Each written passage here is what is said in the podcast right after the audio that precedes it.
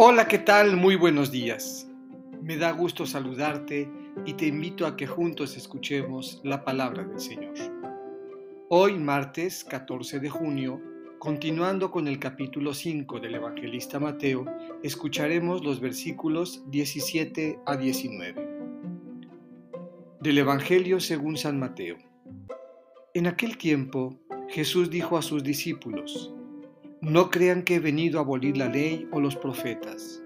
No he venido a abolirlos, sino a darles plenitud.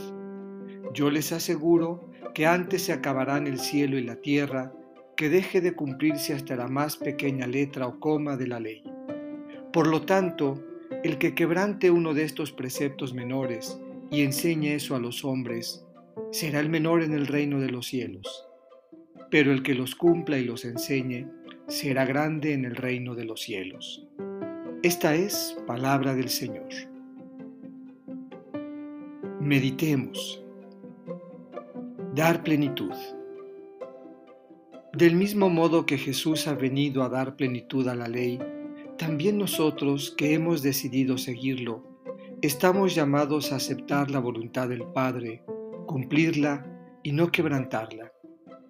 Esa ley nos pide coherencia, respeto por los demás y honestidad en el actuar, enseñar lo que creemos y vivirlo.